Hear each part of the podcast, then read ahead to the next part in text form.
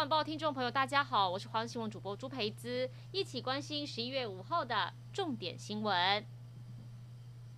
疫情趋缓，到 KTV 唱歌也开放饮食，但今天凌晨五点多，有两群年轻人唱歌喝酒后，正要搭车回家，两方人马却因为要抢搭计程车发生冲突，双方火气都很大，不断叫嚣，还大打出手。警方获报后出动二十个快打警力到场，喷辣椒水压制闹事民众，还好双方都只有擦挫伤，没有酿成严重伤亡。最后一共十四个人，全部被以妨害秩序罪嫌移送侦办。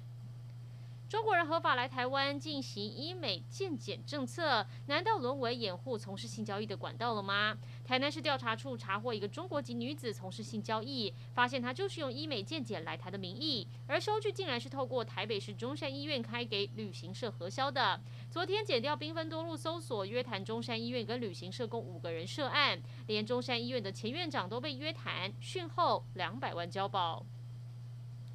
城中城大楼大火烧出老旧大楼问题，当中位于三明区有五十五年历史的中都戏院，因为已经被列为危楼，市长陈其迈下令拆除。早上公务单位也进场开始进行拆除作业。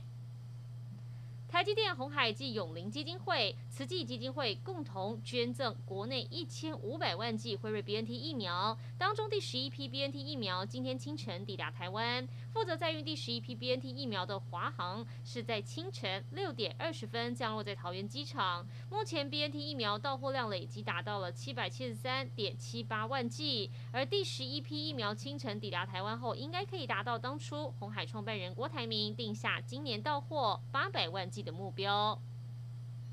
一起来关心天气。今天台湾附近风向转为东南风偏南风，水汽明显减少，各地大多是多云到晴。东部恒春半岛及基隆北海岸虽然仍然有零星短暂雨，午后西部山区也有零星短暂阵雨，但整体来说降雨几率不会太高，还算蛮温暖舒适的。随着暖空气北上，大台北跟宜兰花莲高温明显回升，白天各地普遍都比较温暖，西部高温可以来到三十一度，但早晚还是有凉意，各地低温二十一到二十三度，西部日夜温差很大，请适时调整穿着，避免着凉。而同时要好好把握今天的好天气了，因为周六晚上会有封面报道，周日晚上会是入秋以来最强冷空气，北部低温只剩十六度，而这一波一直到周三会是最冷的时候，空旷地区恐怕只剩下十二度。提醒您务必要特别留意天气方面的变化。